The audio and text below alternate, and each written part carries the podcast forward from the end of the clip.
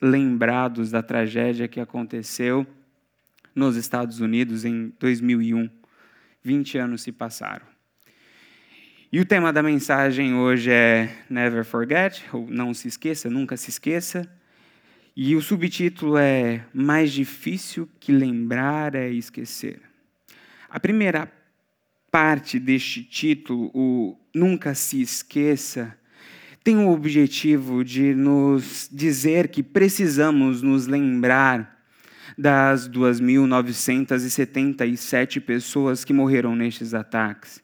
Que devemos nos lembrar das, dos 340 bombeiros e dezenas de soldados que entregaram a sua vida, perderam a sua vida buscando salvar a vida de outras pessoas. O nunca se esqueça é para que nós nos lembremos de todas as lições que extraímos a partir daquela realidade. A partir daquele final de semana trágico. E para não nos esquecermos, eu gostaria de assistir com vocês um vídeo para nos trazer essa realidade à nossa memória.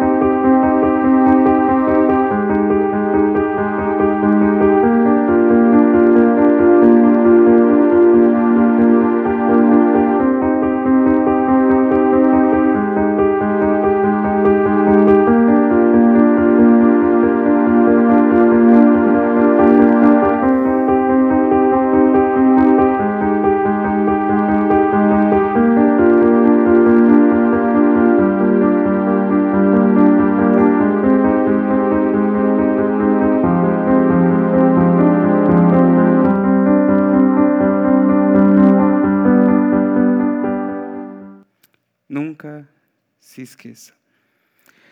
Mas junto com essa frase, eu trago uma segunda frase.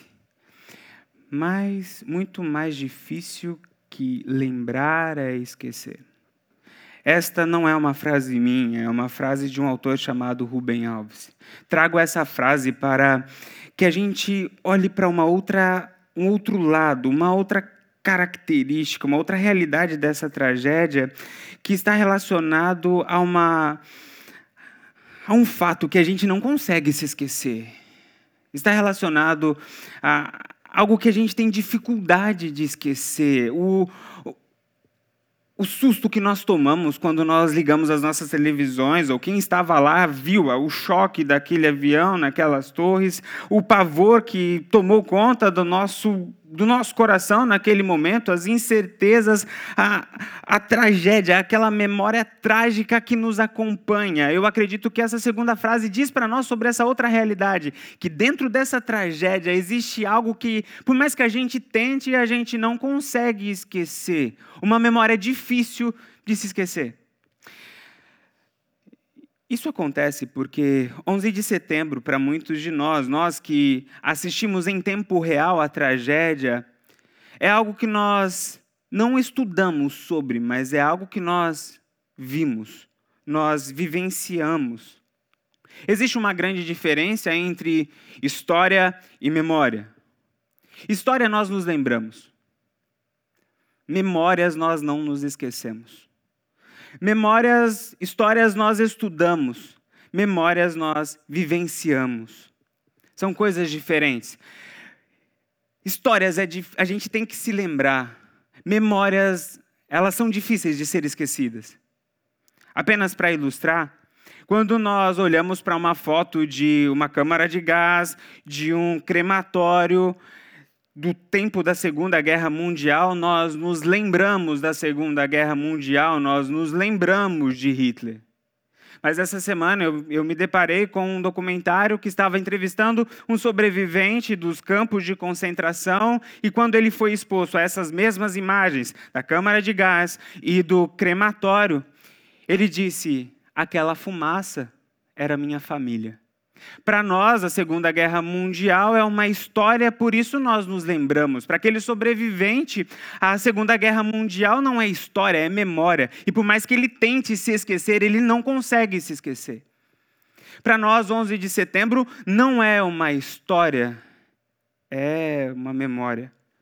Por isso é tão difícil para nós nos esquecermos. E existe uma segunda característica nas memórias trágicas. É que parece que elas não respeitam a linha do tempo que se passa. Nós nos lembramos dessas tragédias hoje, 20 anos depois dela ter ocorrido, como se fosse ontem. Nos lembramos onde estávamos, com quem estávamos, o que estávamos fazendo. E essas memórias são tão vivas dentro de nós como se o, o atentado, o ataque tivesse acontecido ontem. Essas memórias trágicas para nós são, de fato, difíceis de esquecer. E hoje nós vamos olhar para este fato que aconteceu há 20 anos atrás. E nós vamos tentar mergulhar um pouco mais fundo do que a, a reflexão primeira que fazemos de tragédias e eventos como esse. Na primeira parte, quando nós olhamos para esse para esse evento, para essa situação, para essa tragédia, o nosso primeiro impulso é tirar lições daqueles que, que sobreviveram em termos de resistência, de persistência, daqueles que entregaram sua vida servindo outras pessoas. Todas essas lições são legítimas, todas essas lições os jornais estão fazendo durante esse período. Nós precisamos tirar essas lições, nós precisamos pensar sobre isso. Mas eu gostaria de ir um, um nível mais um pouco mais profundo. Eu gostaria de pensar nessa realidade que é o lidar com as memórias traumáticas que muitas vezes nos acompanham. É como lidar com esses traumas que nos perseguem ao longo do tempo, que a gente tem dificuldade de, de lidar com eles, que mesmo passando muito tempo, mesmo a, a vida continuando, parece que eles vão caminhando atrás da gente. O objetivo dessa mensagem é mostrar para nós, à luz da palavra de Deus e dessa tragédia do 11 de setembro, como ressignificar aquilo que não dá para ser esquecido. Nós vamos pensar isso a partir do 11 de setembro, mas eu gostaria também de convidar você a pensar nos seus próprios traumas, pensar nas suas próprias tragédias. Porque elas também têm essas mesmas características que o 11 de setembro tem para nós. O tempo passa e quando nós nos lembramos dos nossos traumas, pode ser um abuso, Pode ser um golpe financeiro que você tomou, pode ser uma traição, pode ser uma mentira que afetou de uma maneira trágica a sua vida, pode ser a morte de um ente querido, pode ser um acidente que você sofreu. Eu gostaria que você trouxesse essas memórias trágicas agora na sua mente, por mais que isso seja um pouco doloroso, porque nós vamos tentar ressignificar aquilo que a gente não consegue esquecer. O que na tua história te dói ainda. É sobre isso que a gente vai falar. Porque muito mais difícil que se lembrar é se esquecer. Nós vamos olhar para para a tragédia do 11 de setembro e vamos extrair algumas lições sobre como ressignificar tudo isso. Vamos olhar para histórias bíblicas, para personagens bíblicos e vamos aprender à luz da palavra de Deus como enfrentar essas tragédias que acontecem na nossa vida, de maneira a continuar, de maneira a não desabarmos, não ruirmos. Como ressignificar o que não dá para ser esquecido. Quando eu olho para o 11 de setembro, e estudando sobre, orando sobre, a primeira lição que me veio ao coração foi a seguinte: as tragédias podem ferir o que temos de mais importante, mas não precisam definir o que somos. As tragédias podem ferir o que de mais importante nós temos, mas elas não precisam definir o que nós somos. É tragédia porque toca naquilo que é importante para a gente. Porque se não tocasse no que é importante para a gente, não seria tragédia. Quando nós olhamos para os ataques que aconteceram no 11 de setembro, exatamente estes foram os alvos dos terroristas. Aquilo que era mais importante para a nação dos Estados Unidos. Ataques foram direcionados às Torres Gêmeas, ao Pentágono, e também um, um ataque foi direcionado a Washington, ou ao Capitólio, ou à Casa Branca. O primeiro é o símbolo do poder financeiro dos Estados Unidos, as Torres Gêmeas. O segundo era o símbolo da, do poder de defesa, do poder bélico, do poder militar dos Estados Unidos. E o terceiro era o símbolo do poder político.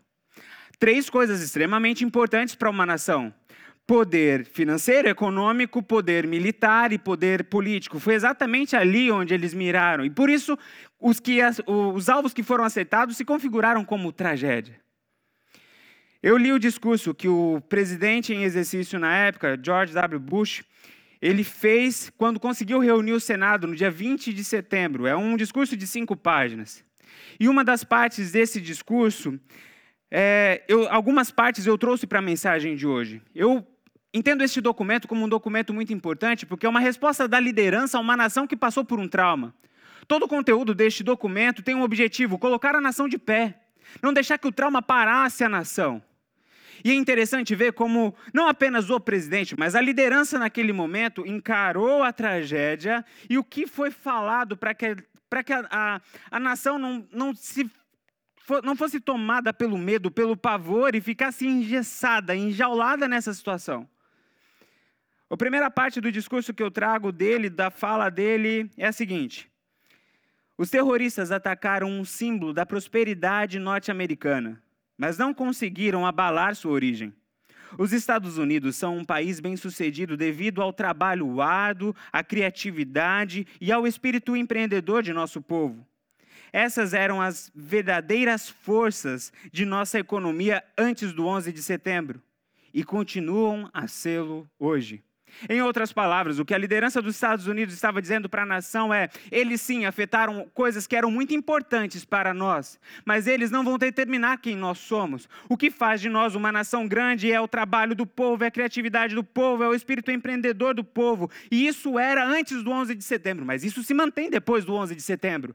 As tragédias têm o poder de afetar aquilo que é importante para nós, mas elas não precisam determinar o que nós somos. Quando nós vamos para a Bíblia agora, nós vemos alguém que passou por uma tragédia, Jó. Jó, assim como ah, os Estados Unidos, teve as suas áreas importantes afetadas, Jó também teve áreas de sua vida que eram as áreas mais importantes da vida dele também afetado. A sua família foi afetada, os seus negócios foram afetados, ah, a sua saúde foi afetada. Ele perdeu os seus bens, ele perdeu os seus funcionários, ele perdeu sua família e depois ele perdeu a saúde. Foram quatro áreas afetadas. Mas veja o que Jó era antes de tudo isso, antes de perder tudo. Jó capítulo 1, verso 8. Disse então o Senhor a Satanás: Reparou em meu servo Jó?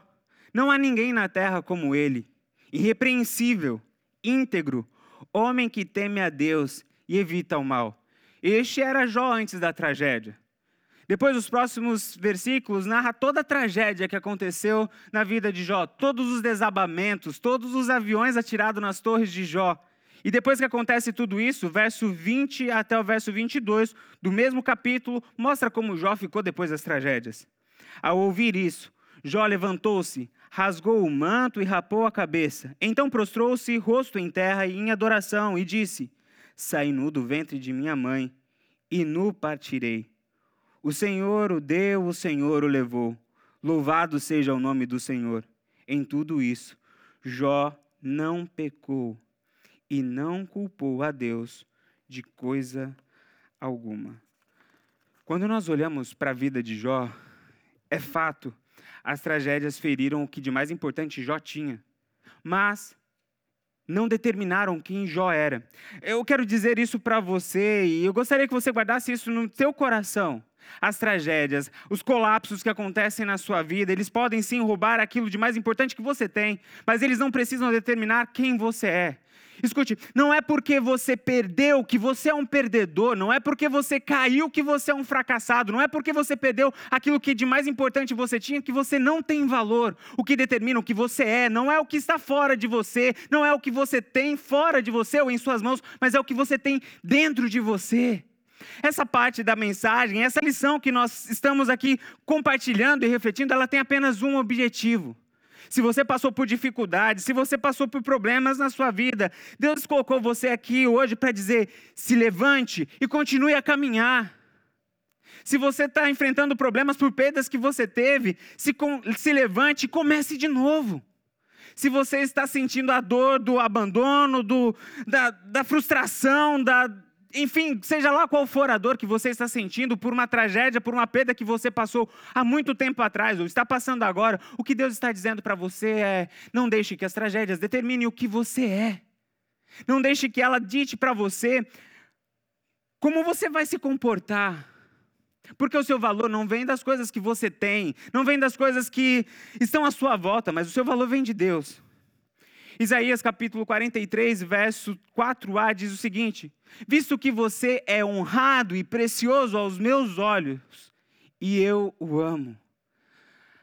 Você é honrado por Deus. Você é precioso aos olhos de Deus. Não pelo que você fez, não pelo que você faz, mas o seu valor ele vem da relação de amor que Deus tem com você. Sabe, tudo que acontece na sua vida, ele tem essa pressão de forçar as suas atitudes, de pressionar de maneira a definir o que você é. Se antes você era uma pessoa corajosa, depois de acontecer um trauma, você se torna muitas vezes covarde. Se antes você era uma pessoa comunicativa, que tinha um relacionamento social muito bom, depois de um trauma, geralmente você tende a se fechar.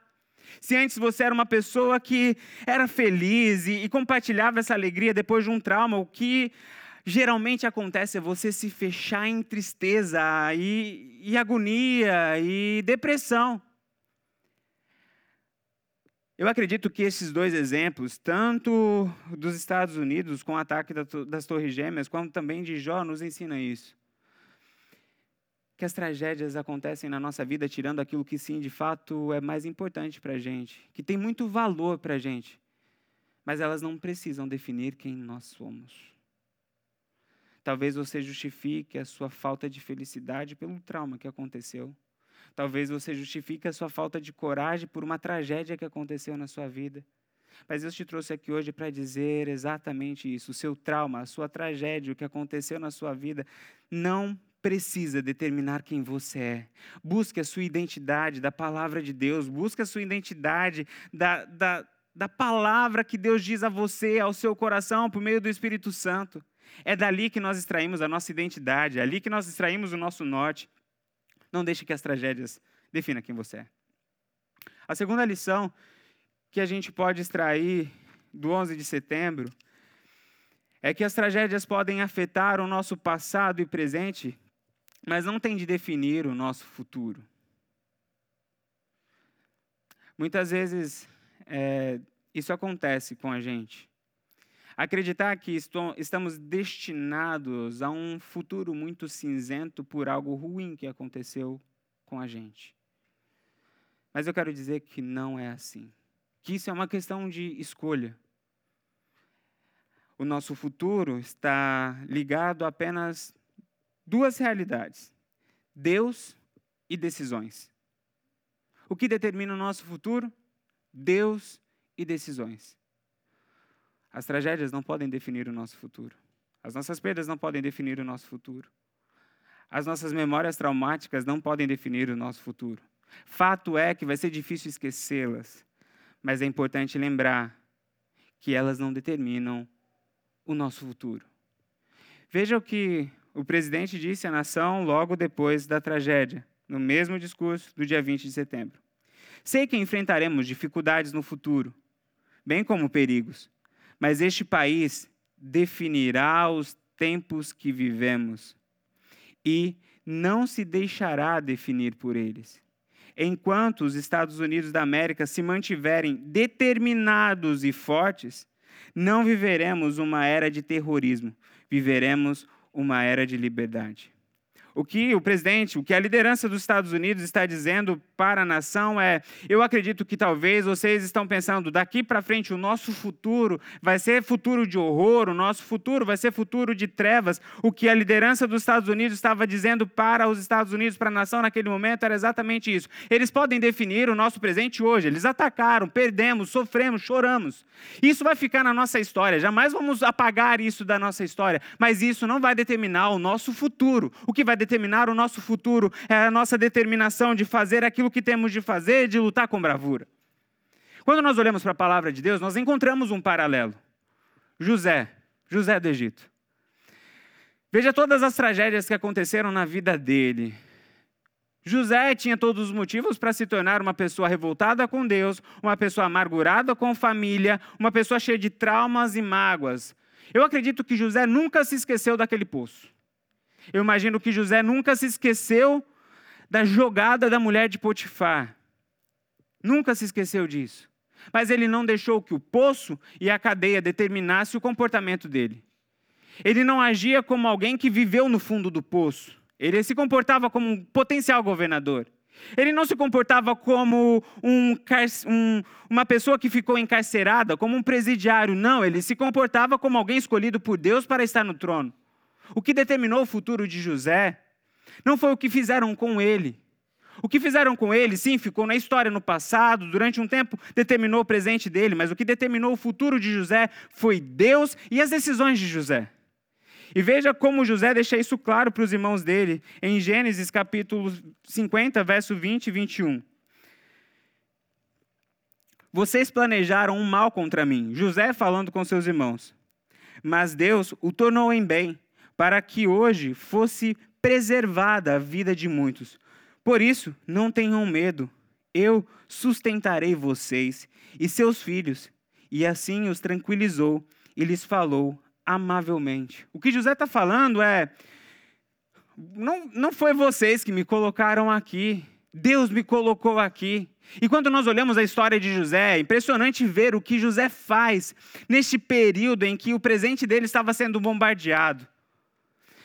José, em todo o tempo, se mantém fiel a Deus. A decisão pela obediência no momento de ataque de José é, é algo exemplar para nós. Quando a mulher de Potifar chega até ele para que ele se deitasse com ela, a resposta de José é: longe de mim pecar contra Deus. E na sequência, o que a gente vê é: e Deus estava com José, e Deus estava com José. Nós vemos sempre uma atitude positiva, uma decisão correta de José, e temos também sempre a presença de Deus. O que isso nos ensina é que Deus e as nossas decisões são responsáveis pelo nosso futuro. Deixa eu me dar, deixe dar a vocês dois exemplos, duas histórias do World Trade Center que ilustram isso de uma maneira muito clara para nós. Uma das coisas que usei também nessa pesquisa para preparar esse sermão são os relatos dos sobreviventes. Um dos relatos que eu ouvi é de um homem que estava lá no prédio. E ele sobreviveu e não teve nenhuma perda significativa, ele não teve nenhuma sequela no seu corpo, não perdeu ninguém de sua família naquelas torres. Mas por conta de ter vivenciado aquilo, ele não conseguiu mais ficar em Nova York. Ele não conseguiu ficar nem mais nos Estados Unidos, ele teve de mudar de país. E foram entrevistá-lo hoje, 20 anos depois, e perguntaram para ele: Você é feliz hoje? E a resposta dele foi: Não. O que aconteceu naquelas torres impactou tanto a minha vida que aquilo roubou o meu mundo. E mesmo hoje, 20 anos depois, eu não sou feliz, não consegui me recuperar. Uma outra história que eu ouvi é de uma mulher que estava lá. E diferente deste primeiro homem, ela teve sim uma perda significativa. A irmã dela morreu naquele ataque. Só que em resposta a este ataque, ela e a família se juntaram e construíram uma escola no Afeganistão. Hoje ela continua em Nova York, continua, continua trabalhando, e uma das perguntas que fizeram para ela era se ela era feliz. E a resposta sim, eu sou feliz.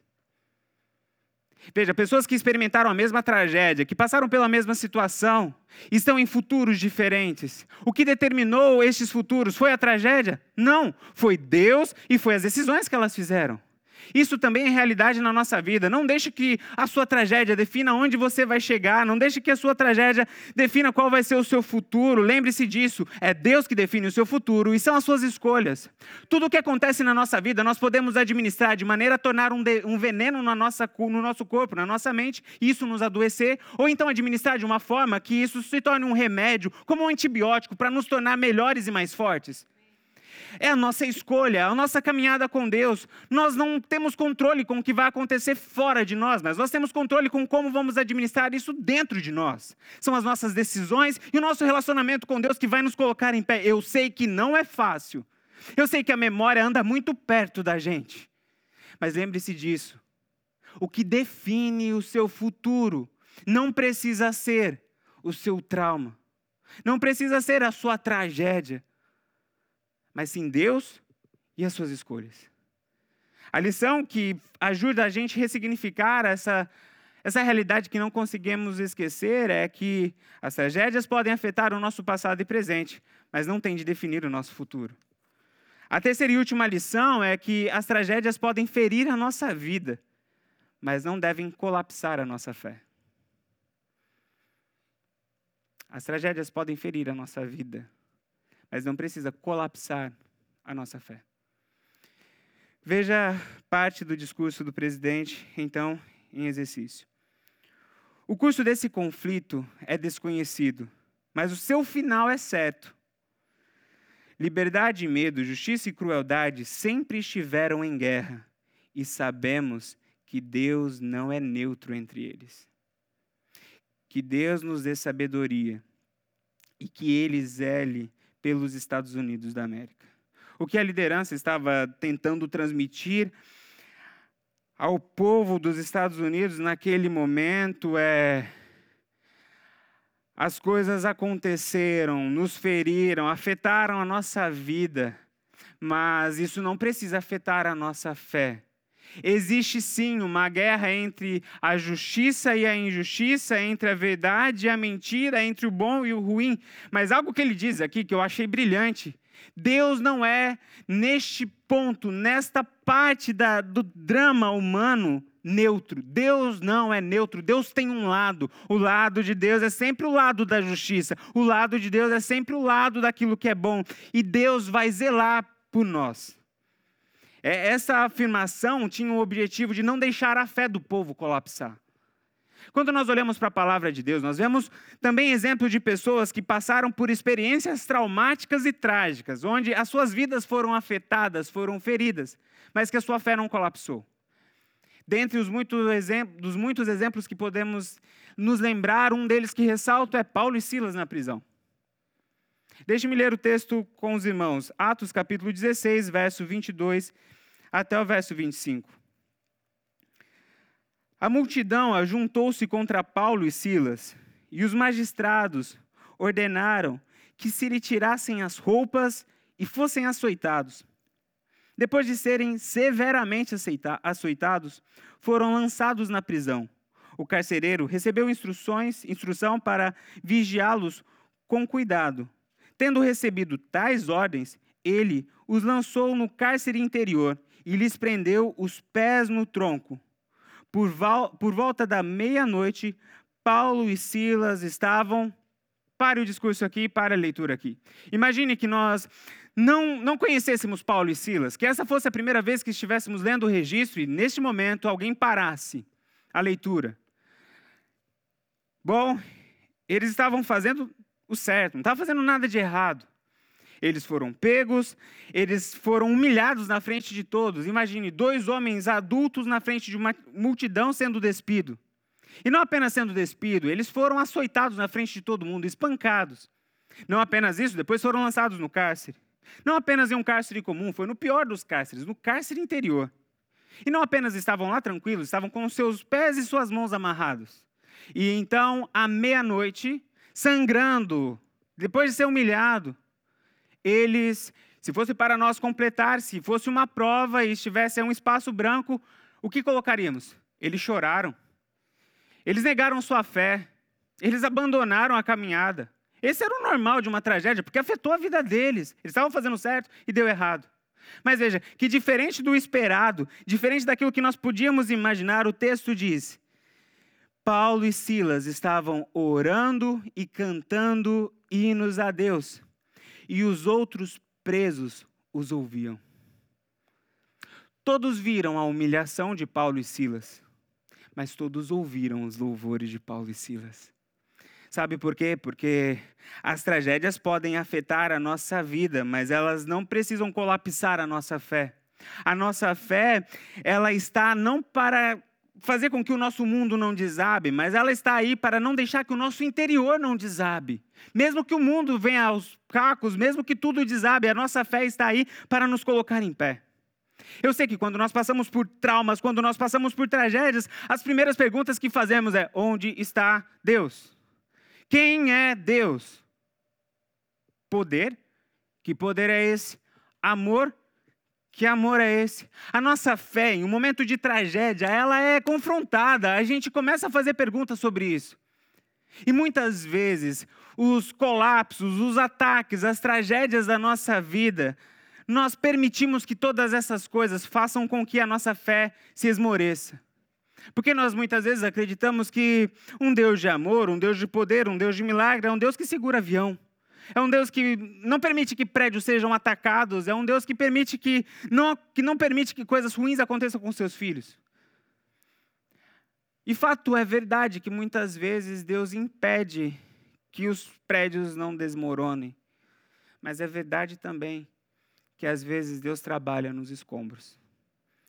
E para ilustrar isso que eu estou falando, eu gostaria que os irmãos assistissem esse vídeo, que é o relato de uma das sobreviventes do 11 de setembro.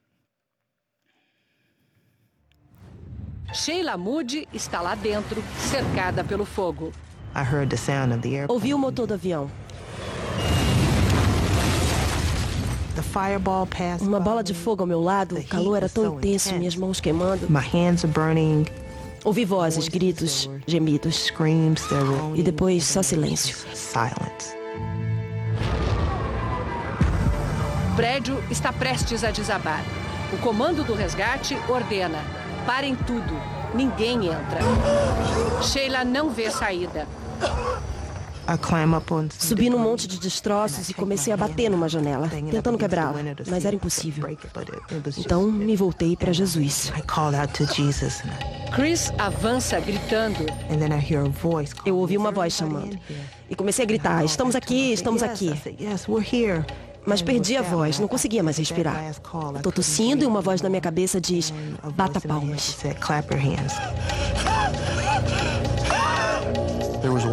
Uma mulher no chão batia palmas. Eu não ouvi, eu só vi o movimento. Eu avancei, avancei, avancei na escuridão e consegui pegar a mulher. Alguém agarrou em minha mão e me salvou. Os dois saem e o prédio desaba.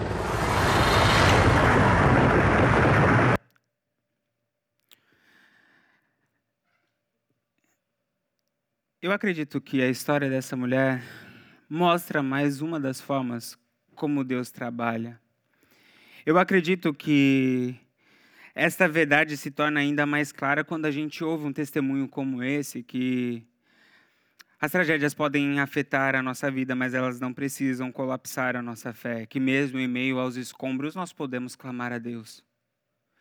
Que mesmo em meio aos escombros, muitas vezes até sem força para clamar, para orar, para pedir. O nosso Deus é um Deus que ouve até as nossas palmas, ou seja, a expressão mais ah, pequena do nosso esforço que a gente ainda tem para oferecer. O nosso Deus é um Deus que nos ouve, é um Deus que nos atende. As nossas tragédias, as tragédias que acontecem em nossa vida, elas não precisam colapsar a nossa fé. Nós precisamos lembrar de três verdades. Primeiro, que Assim como Paulo e Silas foram feridos por fora, a fé que eles tinham foi inabalável. E talvez essa é uma das mais belas expressões de fé de Paulo e Silas. Nos encanta aos olhos os ensinos de Paulo, sim, nos encanta. Os milagres que foram realizados por meio da vida deles nos encantam, sim, nos encantam. Mas eu não sei para vocês, mas ler que eles oravam e adoravam sangrando, isso mostra uma fé que está acima de tudo. Existe uma outra lição que a gente pode extrair dessa deste ponto, que é aquilo que a liderança dos Estados Unidos disse: Deus não é imparcial, Deus não está neutro. Às vezes a gente vai passar assim por dificuldades, existirá sempre aqui na terra essa luta entre o bem e o mal, mas nós precisamos nos lembrar que o nosso Deus tem um lado. O lado dele é o lado da justiça, da verdade, do juízo. O nosso Deus é um Deus bom, o nosso Deus é um Deus santo. E isso deve ser alimento para a nossa fé, para continuarmos fazendo o certo, para continuarmos fazendo o bom, para não deixar as tragédias extrair de nós os venenos que existem encapsulados dentro de nós. E existe uma outra verdade que é: o final está certo, o final é garantido. Quando estamos com Deus do lado, mesmo em meio aos escombros, Ele nos ouve, Ele nos atende. Quando estamos com Deus do lado, mesmo na morte, Ele nos ouve, Ele nos recebe no seu céu. A mensagem de hoje, ela tem esse objetivo de dizer para nós que o nosso Deus sim é um Deus de milagres, um Deus de promessas, um Deus que abre caminhos no deserto. Mas que mesmo isso sendo verdade, a gente passa por tragédias. Existem 11 de setembro em nossa vida às vezes em nossa infância, às vezes no nosso casamento, às vezes no nosso trabalho. E a palavra de Deus diz para você: não deixe que estes traumas, essas memórias trágicas que são difíceis de esquecer, definam quem você é, defina qual é o seu futuro e defina a sua fé. Porque eu quero dizer para você algo, assim diz Deus para nós hoje. Quem define o que você é não são as tragédias, mas o meu amor por você. Quem define o seu futuro não são as tragédias, mas eu e suas decisões. Quem define a sua fé e quem te sustenta em pé e inteiro por dentro não são as tragédias ou a ausência delas, mas sim a verdade que eu estou no controle e que o final é garantido. Eu não sei é, quais são as suas memórias traumáticas. E também não sei como isso tem afetado o seu, o seu dia a dia. Uma coisa eu sei, é, elas estão o tempo todo nos pressionando. Quando a gente passa por uma situação difícil na nossa vida, a gente começa a enxergar a vida com os, os óculos dos traumas a gente começa a ver as pessoas que estão à nossa volta como aquelas pessoas que nos feriram no passado. A gente começa a interpretar os nossos sonhos à luz dos pesadelos que vivemos. A gente começa a interpretar a nossa fé a partir das nossas dores. Mas eu quero dizer para você que o nosso Deus, é um Deus de milagres, um Deus de promessa, um Deus de caminhos no deserto. E um Deus que te chamou aqui, te colocou aqui, não para te fazer esquecer tudo o que passou na sua vida, mas para transformar os destroços em um memorial. Em um memorial que toda vez que você se depara com ele, você se lembra não apenas das dores, dos choros, do sangue, mas você se lembra que você está vivo e que Deus te colocou em pé. E que Deus ainda tem grandes sonhos para você. E que Ele está dizendo para você o seu valor, Ele está dizendo para você o seu futuro, e Ele está dizendo para você: continue confiando em mim. Nesse momento eu quero convidar a equipe de louvor a vir aqui à frente e nós vamos. Eu gostaria que nós cantássemos a essa música do Deus de milagres, caminhos no deserto.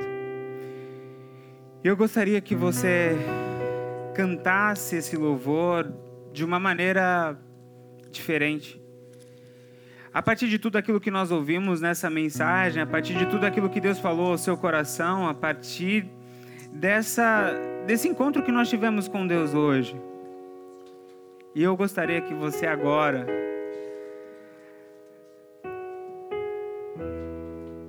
trouxesse a sua visão aquilo que você não consegue esquecer. Aquilo que te fere, aquilo que, que muitas vezes te faz chorar.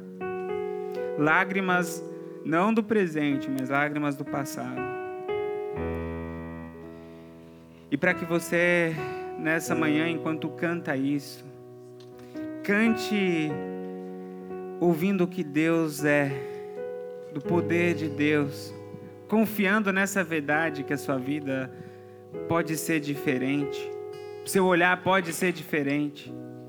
Cante ouvindo isso, proclamando isso, crendo nisso.